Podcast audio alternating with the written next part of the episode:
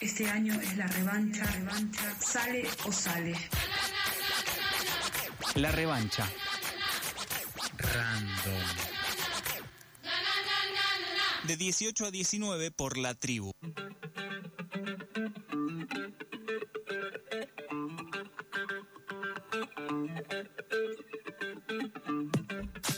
Volvemos acá al aire de FM La Tribu. Em, no sé, ¿qué vamos a hacer ahora? ¿Cómo que vamos a hacer? Vos habías prometido al inicio de este programa que nos ibas a hablar del Bafisi, que vi que estuviste ahí paseando. Ah, sin, eh, sin más eh, preámbulos. Paseando por los cines del Bafisi. ¿Qué te, qué te tenía que decir antes? Lo que ensayamos en la tanda, No Lucila. ensayabas nada. en la Ah, cierto. Sí, estuve por el Bafisi porque está ocurriendo el Bafisi. Empezó el 19 de abril, si no recuerdo mal, y se va a extender hasta el primero de mayo.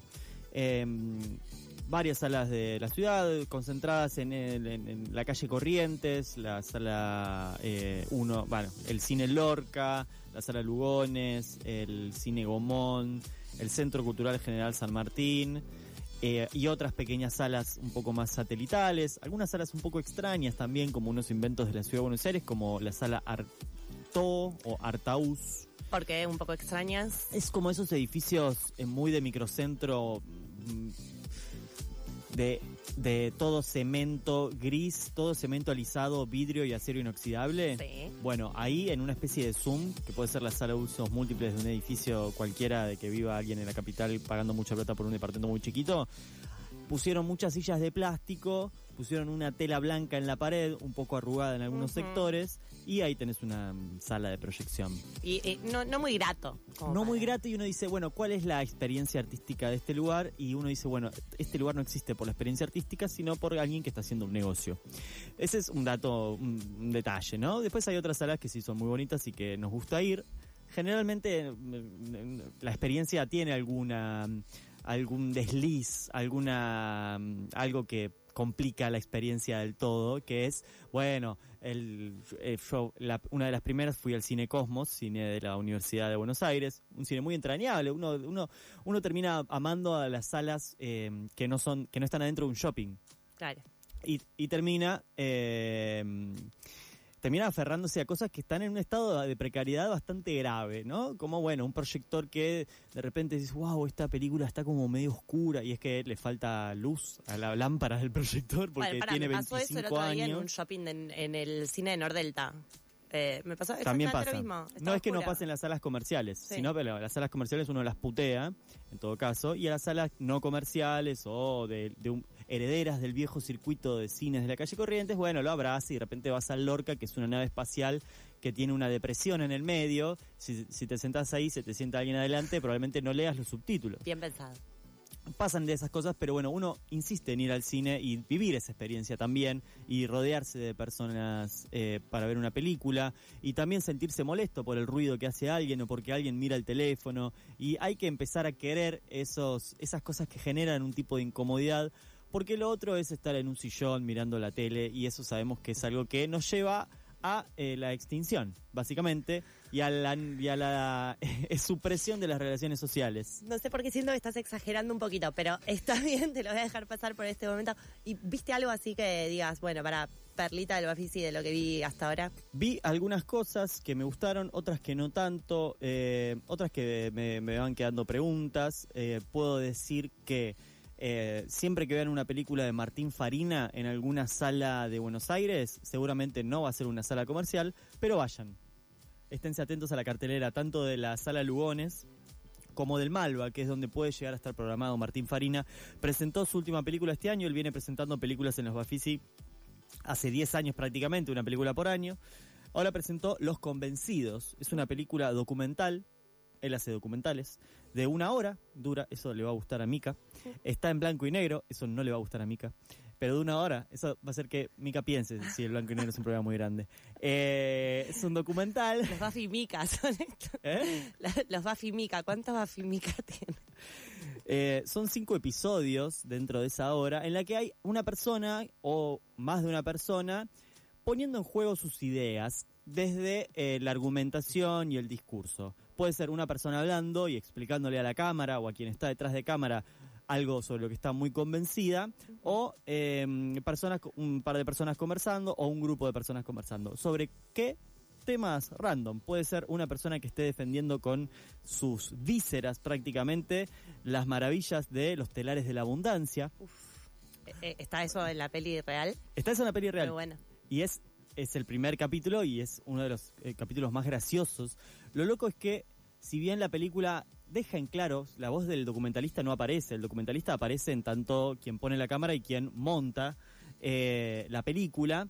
Eh, y sin embargo, no se burla de eso. No se burla de eso, porque lo pone con mucho cariño, mucho amor a ese testimonio y al mismo tiempo sabes que no, no te lleva a decir que esto está bien.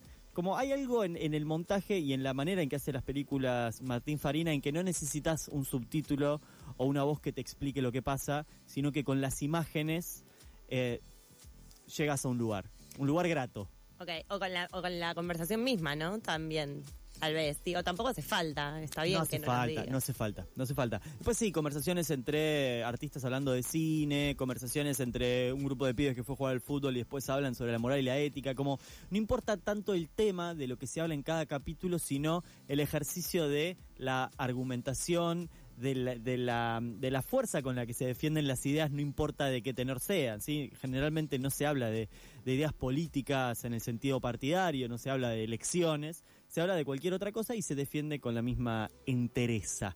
Eh, esta película es Los Convencidos de Martín Farina. Eh, otra película que vi eh, es El Santo, es una película argentina Mm. que seguramente va a estar en breves en, en la- en las salas del Cine Gomón como estreno, seguramente cuando termine su circuito de festivales, que puede que sea ahora. Es una película bastante interesante que tiene que ver con la historia, es como el ascenso y descenso de un curandero, Ahí va. eh, cómo alguien lo quiere llevar a lo popular, qué pasa con eso, qué ¿Es cosas- documental? No, es una ficción. Ahí va. Es una ficción. Eh, el Santo es de eh, Agustín Carbonere, su ópera prima.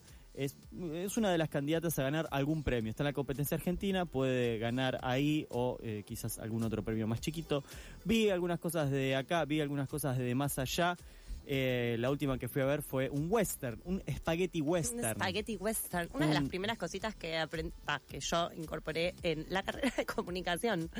Sí, Spaghetti como- western. sí. Y si vieron Once Upon a Time in Hollywood, la última de Tarantino, también eh, supieron eh, que, de qué se trata. Es un, por un puñado de dólares de Sergio Leone, de Sergio Leone, con Clint Eastwood. eh, una Ah, maravilla verlo en la sala 1 del Gomón, totalmente repleta. Siempre buenísima. Ah, bien. Buenísima. Eh, hay que aprender a mirar y a amar los western y los spaghetti western y el cine de género previo a 1980 Re. cosa que a Mika no le gusta. Pero más allá de eso, ¿Por qué no está acá Mica? Nadie la sabe. Para que no tenga voz, básicamente. más allá de cuál puede funcionar mejor o peor para el gusto de cada quien, siempre está bueno meterse en una sala y ver qué pasa con esa experiencia. Eh, y si pueden y si no pueden también... Y, si no pueden también, eh, van a tener, tienen eh, el Bafisi Online, que les permite ver eh, una buena cantidad de películas que están programadas eh, desde su casa, en una computadora, y conectarla a una televisión, un proyector, a lo que quieran y verla en las mejores condiciones posibles. Está fácil conseguir entradas, porque viste que siempre es medio un bar de té. Eh, hay un, hay un, hubo un puñado de películas que Mm. son como las hypeadas, Mm. ¿sí? De, de los directores que presentan cada año sus películas en festivales. Esas fueron difíciles de conseguir. Eh, generalmente, si una función estuvo difícil, las otras no van a estar tan difíciles, salvo un par. Eh, y siempre está bueno, en todo caso, ir sobre la hora a ver si queda algún lugarcito, si tienen el tiempo, si están cerca. Y si no, hay un montón de películas para las que van a conseguir entradas. Hasta el primero de mayo el Bafisi. El primero de mayo se van a poner eh, online casi todas las películas que estuvieron online en algún momento del festival.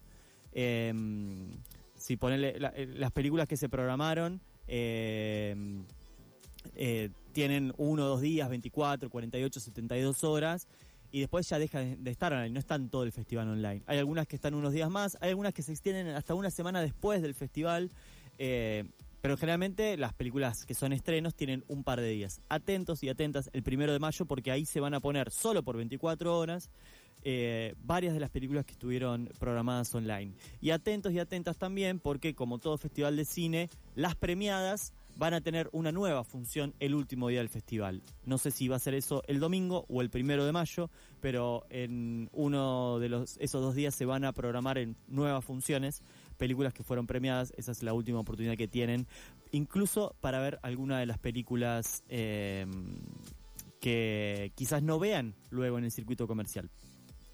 Y eh, nos vamos a ir con una canción eh, que a mí me, maravilla.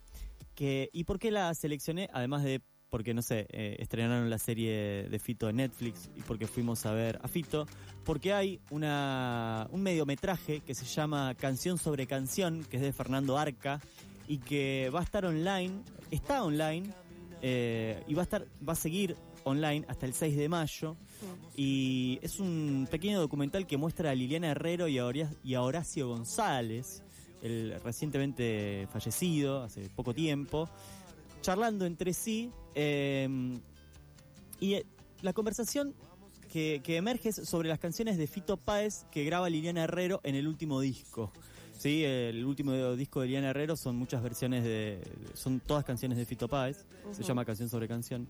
Eh, así que se revela ahí otro Fito también, el que surge de esa conversación de dos figuras de la cultura, del- de- de- de- del campo intelectual y de la historia de nuestro país.